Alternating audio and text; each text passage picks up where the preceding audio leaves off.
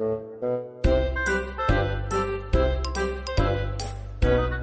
好，欢迎收听游泳音浪，这是一档关于游泳的访谈类播客，让我们一起畅聊游泳，乘风破浪。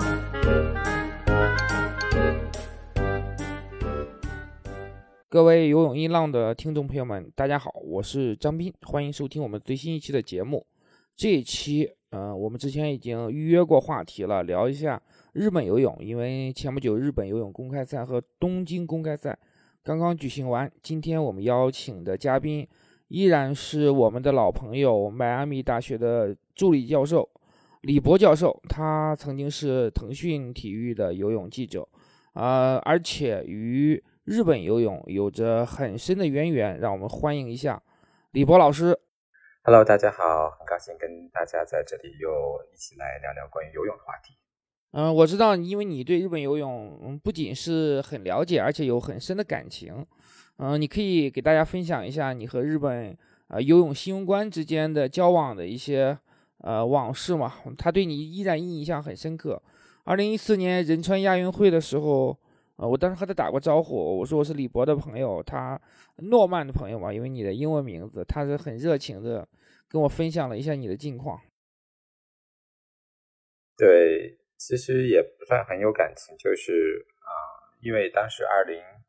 一零年去报道亚运会的时候，当时其实亚运会主要还是看中国和日本之间的这个游泳之间的较量啊，所以呢，当时就需要找到一个什么这样的途径，能够采访一下日本游泳的选手。你这样，因为语言上并不是那么通，因为日本游泳运动员基本上不太说英语。所以就非常需要一个官方的渠道能够认识他们，所以就那个时候就正好跟啊日本游泳队的新闻官，当时的新闻官，他现在是日本东京奥委会的这个二零二一东京奥委会啊的这个对外新新闻官了。哦，升职了。当时就跟他，对他现在是已经有个新的职位啊，所以是对日本东京奥运会的对外推广都是由他来完成的，嗯。所以就是跟他一直有一个比较不错的联系吧，啊，然后其实之前我们也有一些很多的合作，啊，包括在呃二零一零年啊那个亚运会期间，当时他给我提供很多帮助，帮我安排了一些采访，嗯，在二零一一年啊，当时我记得日本是有这个大地震吧，然后大地震正好是在啊中国游泳公啊的国内的游泳锦。锦标赛和日本游泳锦标赛同时进行那一周，然后正好是中国游泳锦标赛、国内的游泳锦标赛先进行的情况下，那个他就希望，嗯，拜托我能够找一些中国运动员录一些视频啊，然后在这个日本游泳锦标赛期间播放啊，主要是希望帮助啊日本民众战胜这个地震啊带来的这后续影响啊，能够摆脱地震带来的这个后续影响吧。然后当时我也找了国内的一些游泳运动员啊，其实当时包括孙杨，包括啊朱千卫啊，包括周佳薇啊，他们都非常乐意的，就是录了一段视频，然后这段视频也在日本国内播放啊，所以呢也得到了一个非常好积极的这个反响。其实我们之间也有很多的这个信息的互换吧，啊，这还是很有意义的一件事情。不像现在，对，很有意义的一件，就是以前信息没有像现在这么样。这么及时，比如说国内比泳比赛的时候，一比完，这个各个成绩都已经在国外的网上能够能找得到。以前并没有这样，就每天比完赛的时候，很多的这种游泳信息并没有在国外一手找到，所以有时候我们也置换一些信息，比如说用中国游泳锦标赛啊，国内游泳锦标赛每天的这个成绩，我会给他发一下。他在日本有个那个游泳锦标赛，然后他每天的成绩，他也会给我发一下。所以大概会有一些信息上的置换啊，所以因为这些呢，所以我们建立的还算非常不错的这个友谊啊。因为每次大赛他都带日本游泳队来走混采区嘛，所以碰到的机会也很多，然后呢交流的也非常多。因为他是美国啊印第安纳州立大学体育管理专业毕业的，所以他的英语非常好啊，也算对，所以有很好的这个沟通的这个机会，所以这样是这样认识他，而且。啊，跟日本游泳上相对有一定的这个合作吧。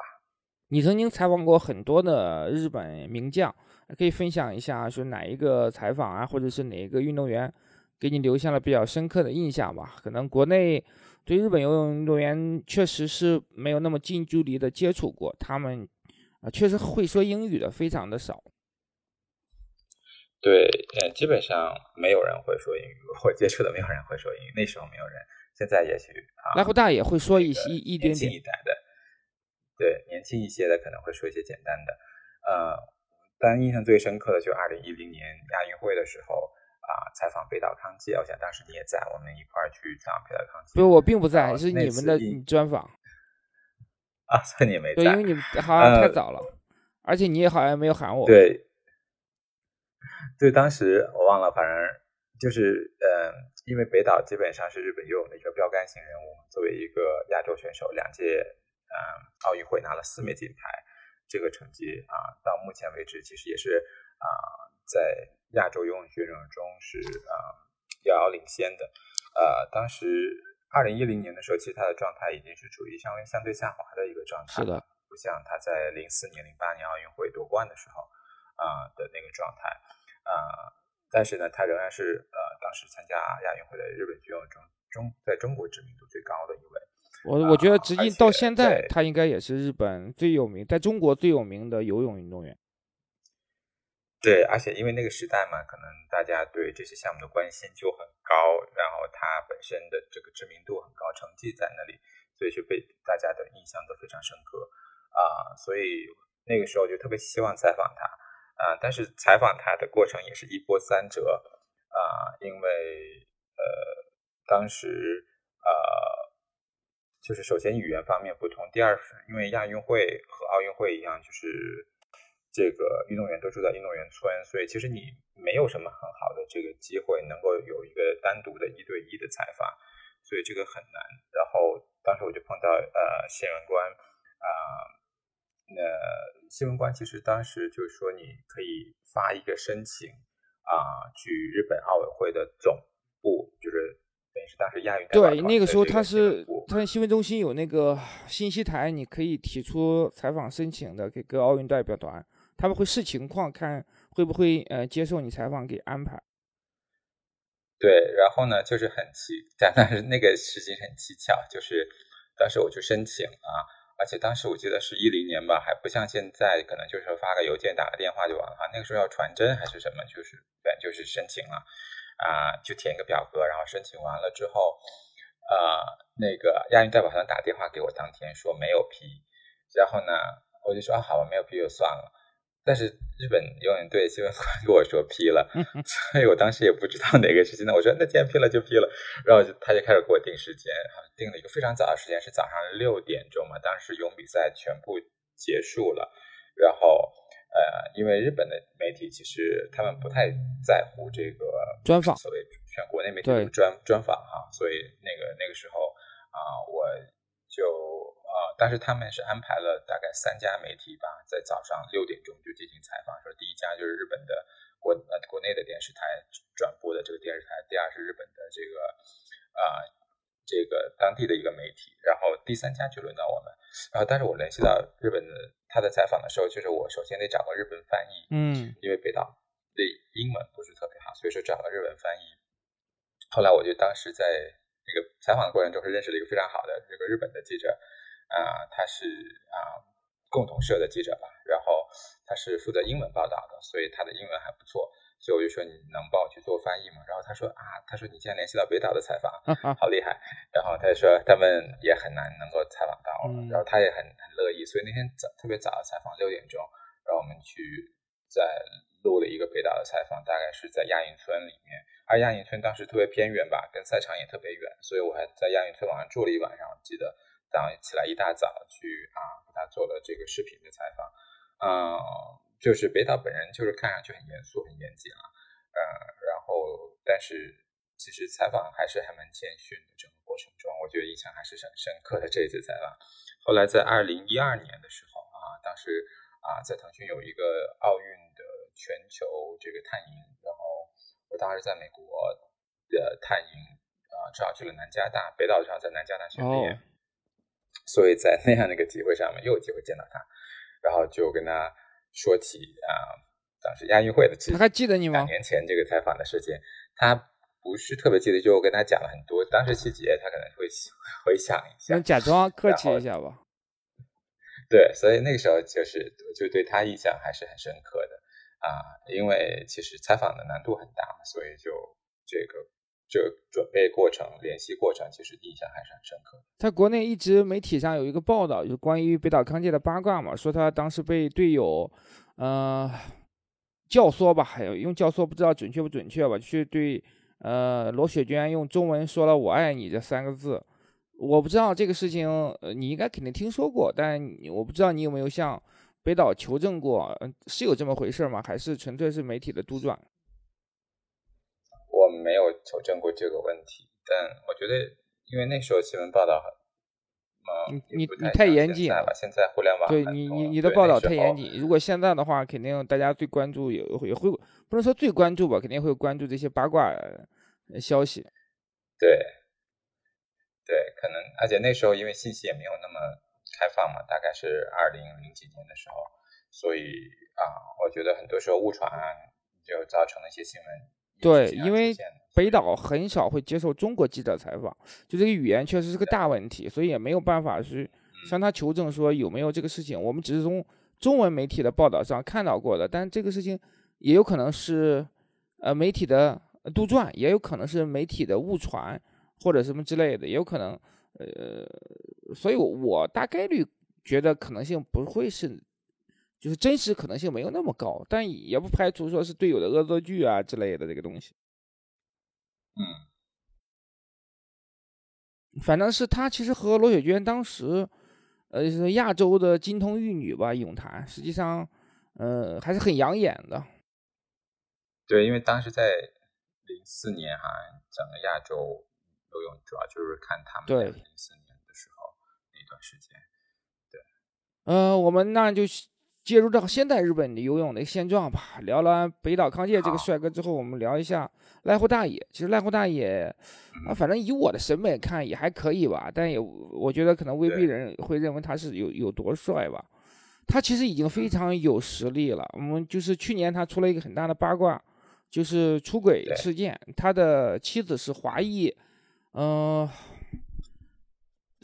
跳水对，跳水选手，跳水选手，然后他其实他父母都是都是中国人嘛，对他，呃，他的妻子的啊、爸爸就是他的岳父吧，应该是啊、以前上海跳水队的，然后后来去了日本，然后呃也是带出了呃日本跳水最有名的这个寺内健。四内健是他的呃他的弟子是吧？前几年好像四内健还在跳呢，对前几呃寺内健好像现在还一直在还没有退役是吧？跳也他已经快四十岁了，对，何止快四十，我估计就是四十多了吧？啊，反正就是已经很多年马渊优佳，他的名字有点难记啊。对，对，呃，马原优佳其实以前也是个跳水选手啊，我特记得他好像参加过零九年的东亚运动会，当时是在女子三米跳板上的获得了奖牌，但是后来就没有特别好的这个成绩了。对，后来嫁给这个这是我对他唯一的印象。嫁给濑户大野之后，他也就选择退役了嘛，相夫教子了。嗯嗯、这个事件当时在日本应该是闹得沸沸扬扬，因为濑户大野其实现在是日本游泳真正的一哥吧。然后出了这个事情，他是被相当于禁赛了一段时间。那我们可以探讨一下，就是因为说实话，出轨这个事情当然是私德有亏嘛，那他终究还是对一个个人的隐私的事情。那么你觉得日本游泳国家队对，而且是他已经是日本游泳队的队长嘛，进行禁赛，这个合理吗？我觉得，如果你看中日韩三国的这个体育机制来看，你就会觉得从啊、呃处罚的角度来说，啊、日本和韩国一直都相对严，特别是韩国很严，不管你是有多有名啊、如果你是有一些不对的地方，马上就会进行处罚。中国一直相对都是很松的，我觉得成绩真的是一个尚方宝剑，基本上就算你做的不好的地方，也会只是一些轻微处罚过，真的是这一点特别明显。我们举个最明显的例子，就是二零一二年奥运会，啊，我们中国羽毛球队有让球，对韩国羽毛球队有让球，对不对？对韩国羽毛球队的运动员直接是被禁赛了一年。中国羽毛球队因为当年奥运会上获得了五枚金牌包揽，所以什么事情没有，从主教练的队员没有得到任何处罚。是的，从这件就同样的一件事情，在两个国家的制度来看，你就可以看得出啊，我们对于有名运动员，呃，当他们有一些问题或者存在的一些负面新闻，或者是一些啊有违道德的一些的处理上的这个做法，我们就非常明显了。就是中国基本上国内就是真的是成绩就是上方法对，嗯，我觉得如果是如果我们换个角度来说，如果这个事情发生在一个中国运动员身上，很有名的中国运动员身上，我觉得肯定不会禁赛我们会怎。么处理？我我们会禁赛吗？肯我们觉得肯定不会禁禁赛，对吧？顶多是教育检讨。对啊，就就毕竟是个人隐私私德的事情嘛。比如说某某运动员搞大了你队友的肚子，呃，我们都知道的事情，但也没有会也没有对外公布过，也没有因此受过相应的处罚。这个，嗯，所以我觉得可能跟国情确实有着比较大的差异吧。对，我觉得相对来说是很大。其实像啊濑户大爷他这种情况，其实他不单单哈、就是被禁赛，而且他的赞助商也选择跟他重视合作，嗯，包括他现在参赛都是以他自己的名义，而不是以俱乐部的名义，就俱乐部好像对他进行了除名。嗯，所以你看，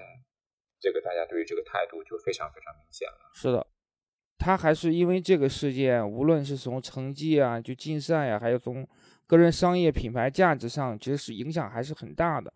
嗯，如果没有这次竞赛的话，他应该是在东京奥运会上啊，当然是也没有疫情的话啊，他应该会在东京奥运会上有一个很好的一个成绩。那现在我们来看一下他的前景，呃，因为延期了一年嘛，他可能也有一些禁赛，但他最近复出的话，在日本公开赛中也是四百混是拿了冠军的。我今天特意了解了一下，因为我对他最大的印象是在光州，他在光州是拿了四百混、二百混，还有呃这两块金牌，还有二百蝶的银牌，已经非常不得了的一个成绩了啊！因为即便在秋野公介，秋野公介也是四百混的一个很出色的选手，他在最好的时候也做不到说四百混、二百混都能拿金牌，这是非常难的，对吧？因为之前有罗切特嘛，啊，现在的话可能竞争相对来说没有那么激烈了。但如果还要能够在二百蝶这样的项目上去有很大的实力，是很难得的。但他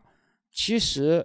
赖户大爷成名，我觉得是要早于秋叶公介的。他在我我查了一下，他在一三年和一五年，也就是说一三年是巴塞罗那吧，巴塞罗那和喀山两届世锦赛，他都是四百混的呃金牌。金牌，对，对，其实呃，秋野公介是呃，相对来说，因为是年少成名吧，就是他一成名的时候就被很多人关注。其实当时濑户大也也在成长，但是因为嗯秋野公介是被媒体渲染的特别，尤其是他在一四年。年一四年亚运会二百字击败了孙杨和朴泰桓。对，所以就一直是被媒体认为是日本有的未来，所以他的光环特别大。嗯，反而像濑户大野，他虽然也有很好很稳定的成绩，但是他一直是活在这个秋野公界的这个光环之下的。所以，但是虽然他的世锦赛成绩很好哈，但是呃，一直是并没有，就是一直是被这个啊、秋野公界的这个光环所笼罩，所以一直没有特别的引人注目。但是啊、从啊一六年奥运会之后，那秋野公介因为受伤，然后包括他的个人的一些对情绪的问题啊。对，对，成绩并不是特别好的情况下，这时候拉姆大爷才真正的是被进入大家的视野，被大家所关注啊、所以他整一个情况啊、而且你们说他从一三年世锦赛到现在都已经有七八年的时是的间了，仍保持着世界顶尖的状态，还是非常不容易的，特别是对亚洲游泳选手来说。他正常来讲，那你觉得呃，因为他现在只有一枚奥运铜牌。对。嗯，其实明年的呃不是明年了，今年夏天的这个东京奥运会，那他是不是一定能有金牌，而且是多金，甚至有可能是三金的这样的一个情况出现呢？其实运动员的状态有时候就是很难说。比如说，你如果放在去年，他当时在嗯啊、国内参加了这个国际泳联的这个赛事，一月份他当时两百蝶、两百混都拿了金牌，而且成绩非常好，所以他的状态非常好。其实他已经为奥运会做好了非常充分、充分的准备了。他去年也有出非常好的成绩，但是这个竞赛的事情对他影响确实是非常大。我们看到他这个日本游泳公开赛。啊的成绩并不是特别理想，四分十二秒。对，四分十二秒的这个成绩并不是很理想。然后他，嗯，就如果说你要想在四百混夺冠，基本上要到四分六秒、七秒的这个样子，才非常有竞争力。啊，除除除了这个外呃之外呢，看他在日本游泳公开赛还游了这个二百蝶和二百混，他是一天晚上有两个项目。二百蝶的成绩一是一是比较一般，大概是两呃两分。啊啊，大概是一分五十九、五十八、五十九的这个样子吧，所以也是很一般。嗯，但他四百混基本上就放弃了，就啊，最后是决赛最后一名。啊，嗯，他目前是日本游泳队里面目前唯一啊获得奥运会参赛资格的，因为日本游泳队的这个奥运参赛资格是啊，首先你要在世锦赛上啊有有冠军有这样的成绩，才有资格直接啊。不用通过你国内选拔是获得奥运会的这个参赛资格，所以对他来说并没有争取参赛资格的这个压力。所以更重要的就是调整好这个，找到自己这个最好的一个状态。嗯，其实因为他是在主场作战嘛，呃，主场奥运会就是一个很神奇的这个环境，就是你在主场作战，就是意外的能够找到洪荒之力，能够有个很好的表现，对吧？每届奥运会都是这样，东道主都是有这种很强大的心理暗示哈。但是今年奥运会又很奇怪，因为你不知道有没有观众，呃，有观众和没有观众的加油。对，目前来讲也不好说，大概率也可能会有，会有观众，但是估计也不会是百分之一百满场的观众。那肯定，那肯定还是要保持社交距离的。对，然后呢，这样这样的这个氛围又跟就实际应该奥运会中给大家的这种氛围是不一样的，所以呃，对运动员到底有怎样的刺激，其实这一点很难说。嗯，但是我觉得他。如果他调整的好，很好的状，因为现在还早嘛，基本上是二月底啊。如果到呃那个七月份，他有足够的时间来找到自己的最好的状态。嗯，至于他会冲击多少个项目啊，更专注两百还是四百，其实那肯定是一个比赛策略的问题吧。啊，相对来说，我觉得相对但我估计奥运会的话，可能还是有比较好的时间来调整吧。他这三个项目，以他光州世锦赛的这个成绩。应该都不太会放，因为他没有呃游接力的这个任务嘛。相对来说，他应该在四百混的机会相对要大一点，因为二百混短是这是他的主项嘛。短点距离的话，那个竞争肯定会相对会激烈一些。二百蝶的话，我们其实这这两年也出了一些新人，匈牙利的新人啊的这个。拉克洛斯好像也还也还可以。对，所以就呃这个二百对匈牙利那个叫叫叫米拉克吧。对他。刷新非常出色的新的世界纪录，所以我觉得这个项目上他的压力其实是还是蛮大的，所以他应该是重心会在四百混这个项目上。那其他项目上当然也是争取啊，因为比赛的事情是很难说的啊。你关键是奥运会，就是在当天能够发挥出自己最好的水平，比别人更好啊，这个东西就是很难说。但是我觉得他应该还是很有机会，至少取得比之前。更好的这个成绩吧。秋野弓介这次比赛也复出了，那你觉得他还有机会，嗯，参加奥运会吗？因为他的成绩实际上比濑户大野还是要差很多，而且也面临着其他竞争对手的冲击。对，其实二百混、四百混在日本国内相对来说竞争都会比在国内我们国中国国内大很多的。啊，目前来说，啊，濑户大野那个第野公介，濑户大已经锁定了两个席位嘛。就是这两个项目的一个，就是说这两个项目都只剩下一个席位了。对，所以他还要通过这个日本的选拔赛啊。秋野公介其实啊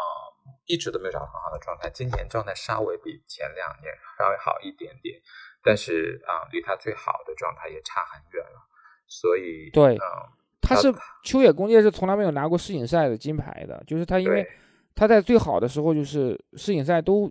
缺席了。对。所以他就啊，我觉得他前景还挺难说的，因为就看他自己的状态恢复到怎么样了。因为他毕竟没达到那个状态已经有很多年了，零一六年。你觉得他有点像伤仲永的这个这个感觉吗？怎么有点这个过于昙花一现了？对他成名早，然后又没有很大很大的媒体压力啊，我觉得对于他对，因为他在他当时在日本的光环确实。确实一度是被誉为北岛康介的接班人嘛？对对，所以我觉得他其实还挺难的。我觉得他能能否进入奥运会还是是的，但是至少说能回到赛场，已经是对他来讲已经是一个巨大的成功了吧？因为可能如果遇到一些心理上的状况啊，走出来并并不容易。那么接下来我们聊一个可能更难的。对，呃，池江梨花子也复出了，因为他之前是在一八年拿了六枚亚运金牌之后，后来被查出来罹患白血病，嗯，在这种情况下，他能够重新回到泳池，呃，已经是非常了不起的一个成就了啊！他现在也是，呃，五百呃五十字啊，五十叠，反正也都在游一百字啊，当然五十叠不是。对一呃，他可能奥运会的主要项目是五十字啊、一百字，还有一百叠这样的。嗯，你谈能谈谈对他的一些印象，或者是对他状况的现状的一些了解吗？那我觉得像池江啊，因为其实很可惜了，因为他在一八年奥运呃亚运会达到巅峰的时候，其实就已经啊就已经非常具有国际的影响力和冲击力了。他的他的这个几个项目，特别是蝶泳的这个。啊，因为蝶泳项目来说，啊，主要就是看瑞典的斯尔斯特罗姆，舍斯特伦，对对。其实我们以前都翻译成斯约斯特罗姆，对我也不知道为什么后来全部改成舍斯特伦，因为张台可能翻译成这样，所以他就 看一下，好吧。所以一般就看这他的这个表现吧，嗯，而且其实当时浙江在五十一百两百的自由泳。然后再加上这个蝶泳，所以在这些方面都很有竞争力啊。但是，嗯，因为这个白血病的事情，所以使得他也进行了很大的、很长时间调整了。他在医院待了很久啊，然后重新复出的时候化疗啊也很慢啊，因为他的嗯最大的明显就在身上的肌肉，原本的肌肉都已经消失了，所以他重新要找回这些东西。其实，嗯，他一直把重点是放在二零二四年的奥运会的。是，呃，从一九年也好啊，去年也好啊，他一直都说我的目标是放到二零二四年奥运会，呃，但是呃，疫情的这个事情使奥运会延期一年，对他来说也变成了一个机会啊，就是你到底能够在一年的时间内找到一个怎样的一个状态？嗯，他目前的状态其实还是跟他最好的状态是差很多的。我之前看那个报道说，他在五十蝶是获得日本公开赛的冠军嘛，其实他那个成绩还是非常不错的。嗯，但他不知道最好的状态还差很多。他说他现在五十蝶能游出的成绩是相当于他高一的成绩，因为池江他自己最好的时间是十八岁的时候嘛，就等于是这个高三的成绩。他说他现在五十蝶只能游到高一的水平，那一百蝶只能游到初三的水平，所以离他最好的还有差距。他一直是很谦逊的，觉得二零二零年就二零二一的这个奥运会不是他的。这个发光的这个机会，他还是希望二零二四能等到巴黎奥运会上再有个更好的表现。但是目前还有五个月，但是他过去几个月参赛的这个成绩来看，好像都是有很大的进步。所以我觉得他获得金牌，我觉得难度很大，但是冲击一下奖牌也不是说不可能的。嗯，呃，至少说，呃，他参加奥运会应该是没有什么太多的问题或者障碍。那他能够重新出现在，呃，这个奥运会的赛，呃，不能说重新出现了，他能够出现在奥运会的这个赛场上，那可能对于很多喜欢体育的人，对于日本民众，对于包括深受疫情影响下的人们来说，具有很大的激励和鼓舞作用。嗯，这是一个很难得，因为我们之前也见过，比如说像香蒂吧，他是是睾丸癌吧，后来的这个阿德里安也是。就是类似，包括呃，美国的那个托雷斯，四十一岁的那个妈妈，其实很多是就是能够带给我们很多振奋人心的东西。但是，类似于说战胜白血病这样的一个情况，重新出现在奥运赛场上，我不知道其他项目或者说整个奥运史上有没有先例，并不确定。但应该是，即便有，也是极少极少的这样一个情况。嗯，对，嗯，其实对他来说，我觉得。奥运会最大的机会，呃，应该是五十米自由泳吧，因为嗯，他恢复到一百米其实还是有点困难的。五十米因为短距离嘛，啊，所有东西都可能发生，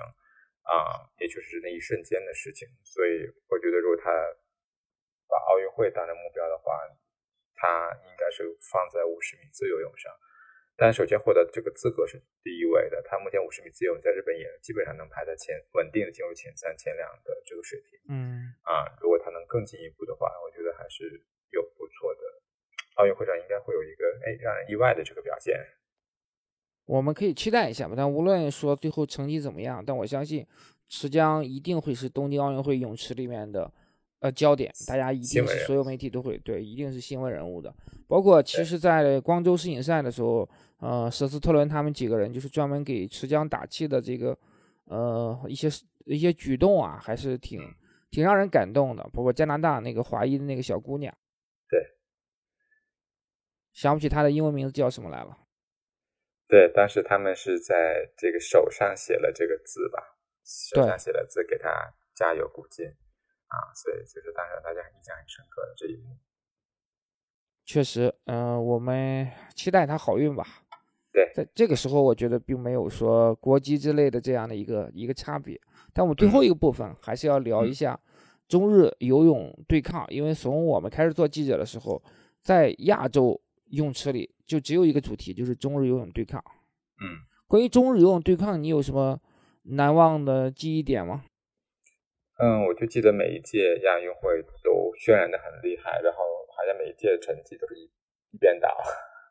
也不是，呃，多哈亚运会是平分秋色，十六枚金牌，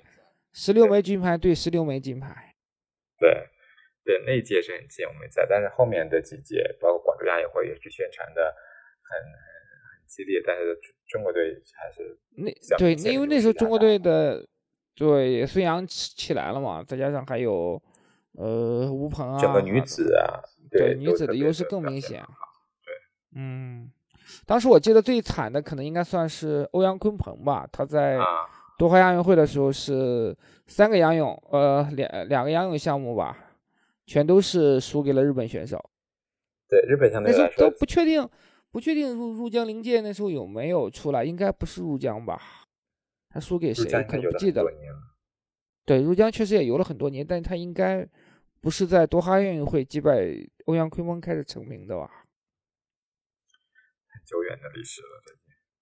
对，因为反正是中日游泳，其实是主题，但是更多的，但正面战场并不多，你没发现吗？对，就是大多数的时候是没有什么重合的项目，就是中国、日本就是在竞争的啊，基本上呃以前就有两百字，偶尔吧，男子那两百字，偶尔有一些竞争嘛。啊，大家水平比较接近，但其他的以前因为中国女子选手都比日本选手强，是很多项目。然后日本主要是靠男子项目，男子项目短距离的，包括自由泳啊，然后包括这个蛙泳，尤其是蛙泳，实际上日本一直是优势项目嘛。中国可能蝶泳更强一点，呃，混合泳日本会更强一点。对，所以其实仰泳是在徐嘉余之前，日本更强一些。对，强很多。就是从整体来说，以前都是啊，中国是靠女选手拿亚运会金牌，然后日本靠男选手，然后最后看谁在对方的领域能抢多一点，来来决定这个胜负。其实，在奥运这个赛场上，中日啊对抗其实都有一个很大的就是问题，就是你看日本其实好像也有很多项目还不错的成绩，但是顶尖的这种非常有竞争真金实力的项目很少。中国对目前也是这种情况哈，在虽然无法参加奥运会的情况下，基本上争金的这个项目就是有一两个而已。是的，啊，并没有比较平庸了。嗯，对。然后就是你说，就你每次看日本，他比世锦赛什么的，他银牌、铜牌好像还挺多的，但是金牌是的，真的是凤毛麟角。对对对，非常少。中中中国也是出现这种情况啊，也不多。对，那可能在亚洲赛场最大的关注点就是男子的四乘一混合泳接力。对，因为日本实际上在混合泳接力方面，它有很大的优势。嗯，你记得吧？他们因为什么呢？他们蛙泳在之前有北岛康介，蛙泳特别强。对，这个呃，仰泳有入江陵介也很强。蝶泳它是跟跟跟那个吴鹏比了很多年的那个松田丈志。嗯，对，对吧？他也是非常强，他游了就是他们其实日本蝶泳也是很强，但日本自由泳特别拉胯。你记得就是一二年伦敦奥运会的时候，他其实，在前三棒还是有着很强的一个争冲击美国队的这样一个实力，但最后一棒就完全被甩下了。混合对所以泳还是就看一个国家整体的这个实力，你要每个项目都有出类拔萃的选手，不能有对，一强弱的。中国男子游泳，我觉得之前可能是蛙泳是短板，对，但是这两年蛙泳也上来了。对，因为那就其实就说到了一四年亚运会的这个四乘一接力的决赛，那嗯场是中国赢了，嗯，对，因为当时是宁泽涛的自由泳是是特别强，而且其他的呃项目短板也没有那么明显。广州亚运会也是中国在四乘一百混合上赢了日本啊，当时也是一个东亚运会冷门吧当，时是是因为谁发挥的特别出色？但是一个也是一个冷门吧，基本上吕志武是游的广东亚运会的一百对自由泳最后最后一棒吧？好像是那个时候有那个时候有周家威对吧？蝶泳有周家威蝶泳周家威，仰泳那个时候是谁？嗯是孙小磊那一届好像啊，然后蛙泳蛙泳那个时候，那个那个那个云南那个云南名将谢志谢志是吧？对，所以那个时候还是有一批还，我我觉得但不是特别有名，因为那个时候的男子的大多数项目的关注度都是比较低的，比较弱一些。对，嗯，对，但是就是从奥运会的这个角度来说，你觉得像中日今年奥运会大概会有一个什么样的情形？我觉得金牌数量上，嗯，大概率很难跟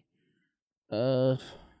日本能够相抗衡吧，因为中国现在夺金点，实际上如果孙杨不参赛的话，即便孙杨参赛，我我觉得。他对他拿冠军的可能性也不大了，因为他随着年龄增长，随着训练不系统，包括二百呀，包括四百，这个竞争对手也都都起来了嘛，对吧？的这个匈牙利选手啊，立陶宛这个这个这个小将啊，这是很出色。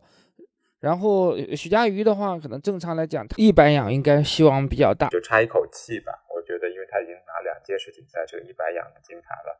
但他嗯奥运会对上是获得这个银牌，我觉得他心里就是差一口气，而且他这口气一直好像压着他，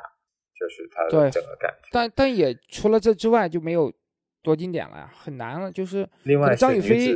张雨霏的两百张雨，霏今年的一百蝶和两百蝶都游出了非常好的成绩。但我觉得可能呃对他的两百蝶把握会更大一点吧。因为他的呃，因为他的主要对手这个瑞典的这个呃瑟尔特罗姆斯特罗姆，嗯，对索夫特伦他受伤了，正好是嗯上个月受伤，而且是挺严重的这个骨折吧，所以就完全哦是影响他了他的整个备战，使得啊、这个项目上也成为了中国队还是蛮有机会的一个项目。嗯，那日本来讲的话，可能是呃濑户大野的，我觉得这两个混合泳的话，还是有很大的一个希望的。对，有很大的希望。另外，嗯、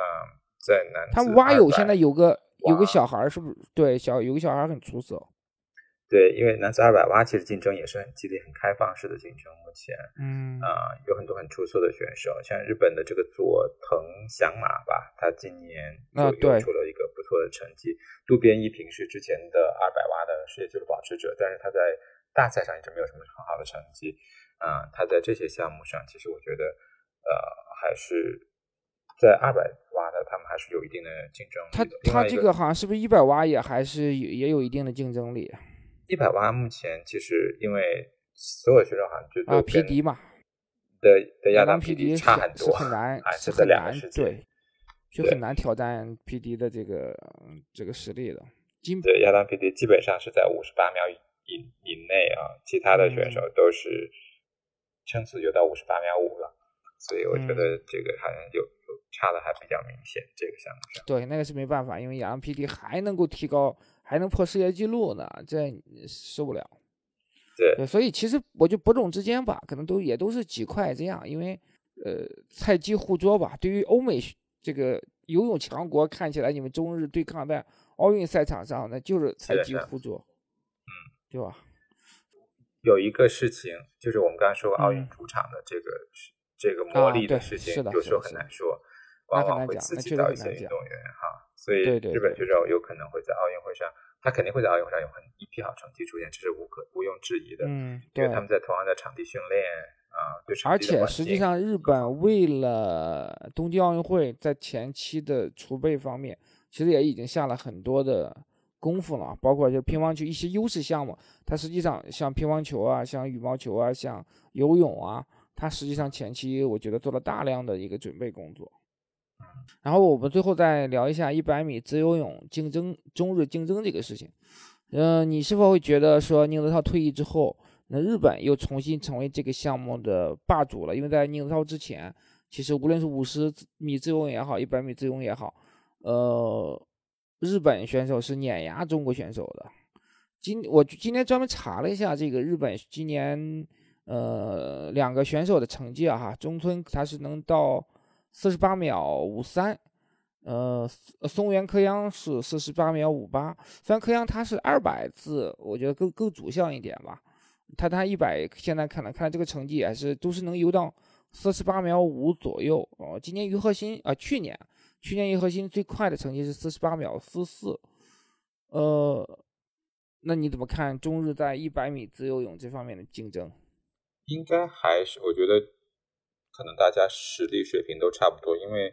从大赛的角表现来看啊，大家都没有一个特别好的。这个表现从宁泽涛退役之后，这这个项目上，对中日选手进入决赛很难游到四十八秒小几，四十七秒基本上是，我觉得这个呃中村是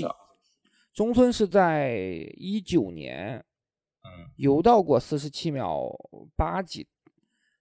还是多少？他当时在当时他是在那种呃纯非竞争环境下游出来，就整个比赛呃只有他一个人在游的一个计时成绩。嗯所以整一个，我觉得这个项目啊，中国还有新人叫何俊对毅，何俊毅是浙江的，他有过一次非常好的这个成绩，大概是四十八秒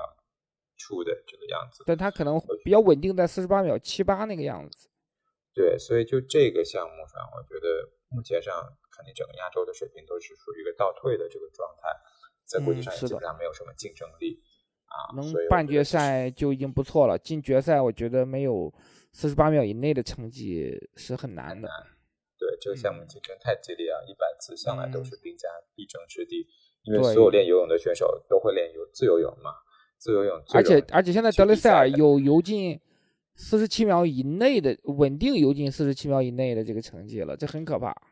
对德雷塞尔的状态保持的非常好，而且今年恢复的也那个不错。对他去年在那个 R R S L 那个。呃，八宝比赛里面一直是状态是非常出色的。对，所以因为他已经完成了大学学业，所以现在对他来说也没有别的事情能够啊影响到他的。哎，他在斯坦福已经毕业了吗？他是斯坦福大学的。他是弗兰啊，他是呃呃佛罗里达大学的。佛罗里达向来是有这个传统啊，像罗切特啊，他们都是在佛罗里达大学训练，然后常年在训练，所以呢，对于啊。这个德雷塞尔来说，也是一个很好的一个这个训练的环境嗯，他需要哎，那其实我觉得可能一百字没有人能够去挑战他的这个位置了吧？大家他的竞争对手们更多的可能是争夺奖牌为主吧。大家要关注的是他能不能破一百自由泳的这个世界纪录啊？小小希埃洛的这个记录是很难的。四十六秒九一，穿快速泳衣快速泳衣的时代的，是零九年的这个世界纪录。对对对，已经十二年之久了。我们德雷塞尔是最接近这个成绩的。他在光州的时候已经真的就差一点点就能把这个记录破掉的。对，如果他有接力的话，也许这个破纪录的机会可能会更大。有个第一棒的话，啊，有个四乘一接力的话。不过一般有可能，但他他应该是会游最后一棒吧，但也不不排除，但也不排除阿德里安去游最后一棒，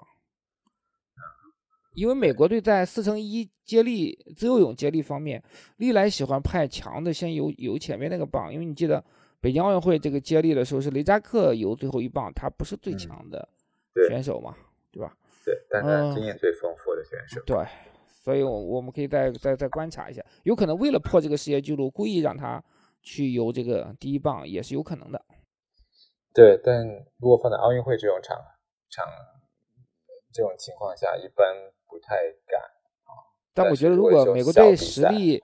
美国队实力超强的话，也不排除，也要看整个竞争的环境的情况吧。OK，其实那就相对来说，中日在一百自由泳在国际舞台上，那就可能就是嗯竞争一个半决赛的席位吧。能如果谁能够进了决赛，那就已经呃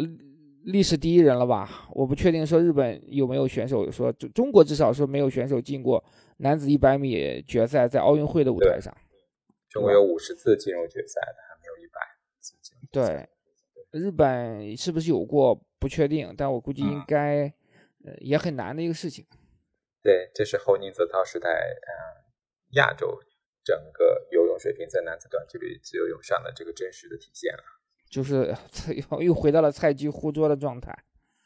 我们可以关注一下，看看明年的杭州亚运会的时候，看看这个项目有没有什么一些新的人出来，或者是新的一个竞争的业态吧。一，我觉得啊，杭州亚运会那游泳中日可能竞争会更激烈一些，我也会是我们更更多关注的一个主题吧。关于日本游泳，我们今天这一期的节目，我觉得想聊的话题已经基本都差不多了。你有什么要补充的吗？没有了，我想基本上我们都回顾了很多日本游泳的历史啊，还有一些非常啊有影响力的人物和中日游泳竞争的这个过去十几年、二十年的这种状态啊，我想应该在今年奥运会上应该也会一个有呈现一个非常精彩的这个对决吧。好的，但是可能我们这期节目。我觉得，呃，受众可能没有那么多，但这是体现我们一个游泳专业播客节目的一一种体现吧。我们还是要做到尽可能的专业，服务一些专业的泳迷。未来我们也还会做类似的一些很专业的，呃，内容和知识啊，就是能够做到更专业，是我们的追求吧。好，感谢。李博教授这一期抽出时间来和我们大家的分享，新年第一期的对谈节目，嗯，我们就聊到这里。好的，感谢大家的收听，我们下次再见。OK，好，拜拜。